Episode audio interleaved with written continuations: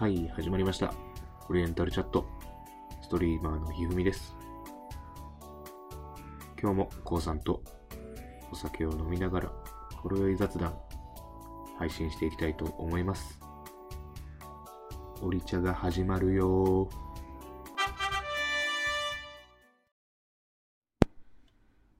えーこんにちは。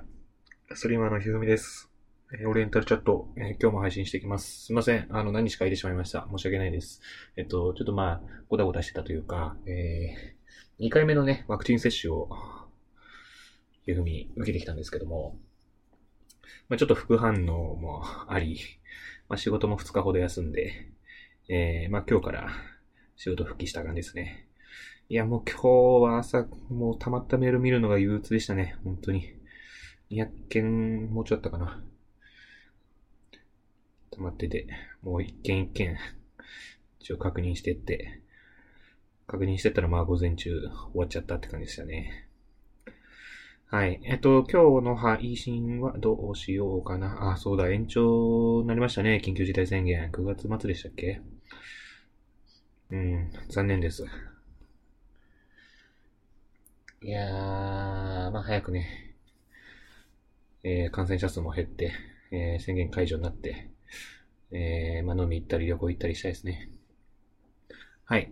じゃあ、えっと、今日のニュース、ニュースというか、今日なんですけども、まあちょっと、えー、ヤフーニュースの方見ていこうかなと思ってます。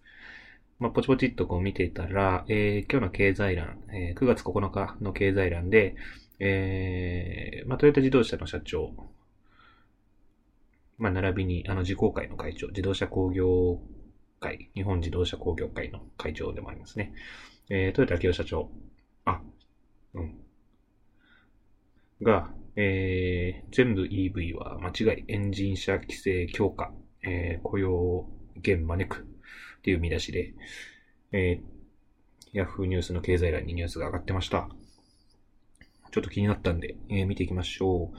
内容は、えー読み上げますと、えー日本自動車工業会のトヨタ明夫会長、かっこトヨタ自動車社長は、えー9日のオンライン形式の記者会見で、一部の政治家からは、すべて電気自動車 EV にすればいいという声を聞くが、それは違うと述べたと。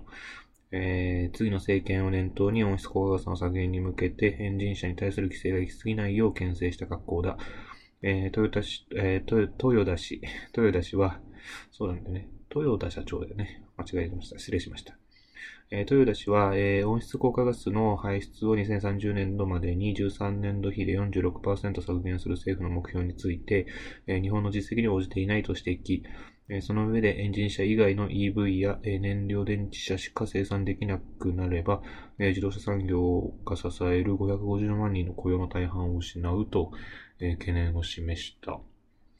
おなるほど。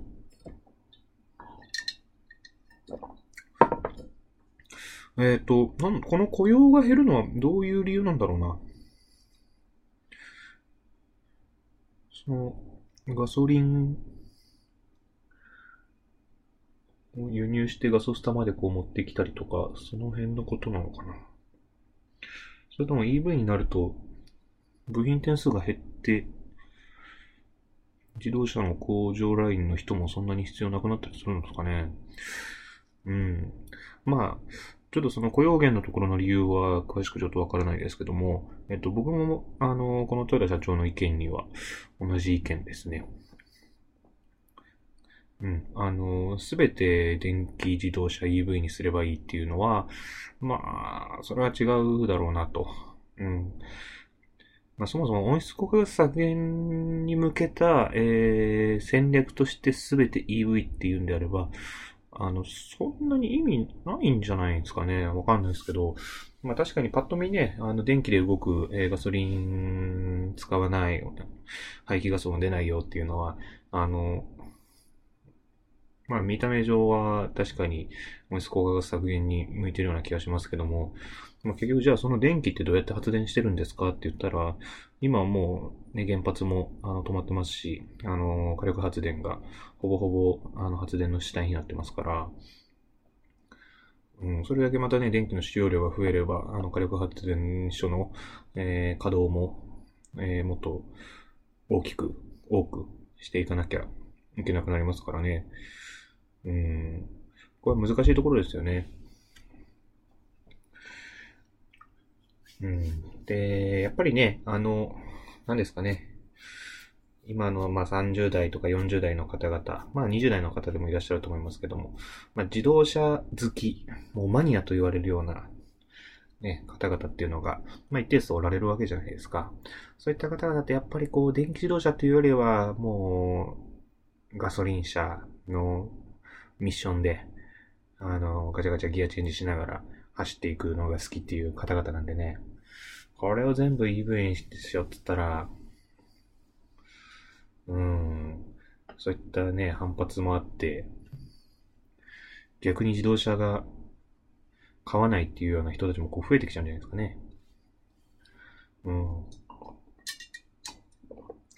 難しいところですね。で、やっぱり、政治家が、えー、政治的立場から、えー、見る市場と、あのー、まあ、豊田社長のように、いわゆる経済的な、その、あの、市場の中から見る市場っていうのは、やっぱり全然違うんでしょうね。見方が。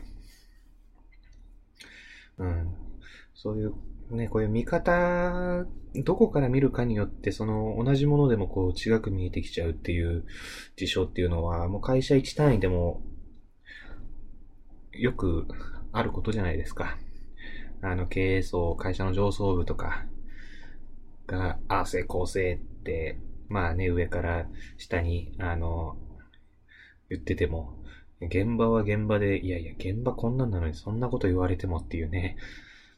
うん。みんなね、あの、目指すべきところは同じはずなんですけども、あの、見る場所が違うとやっぱりどうしてもそこにギャップが生まれてきちゃうんですよね。これ何なんですかね。うん。まあ人間なかなか難しいですね。これがやっぱりこう、この、何ですか、えー、豊田社長のこのニュース、まあ、いわゆる日本の自動車産業っていう、えー、大きなマクロ的な、あの、組織、組織っていうのかな？組織ではないか。まあ、つまり、っていうのだったりとか、あとはまあ大企業のまあ組織ってやったりだとか、やっぱ人が集まれば集まるほど、こういう、あの、同じものでも見方によってね、あの、中身が、変わってきてしまうっていうのは、やっぱりな、発生してきてしまうところがあるんでね。うん。やっぱこの辺はこうすり合わせなんでしょうね。お互いそれぞれ違う立場の人たちが意見を述べ合って、あの、やっていく。で、なんでしょうね。それぞれの見方がこう、ギャップがあるんであれば、埋めていくっていうようなことが、やっぱり必要にはなってくるんでしょうね。うん。難しいとこだ。うちの会社も同じようなもんだな。はい。えっと、すみません。今日の配信をじゃあここまでにしようと思います。また明日も聞いてください。またねはい。今日も、えー、配信をお聴きいただきありがとうございました。お気に入り、フォロー、チャンネル登録、ぜひよろしくお願いいたします。Twitter もやってるので、どうぞご覧ください。またね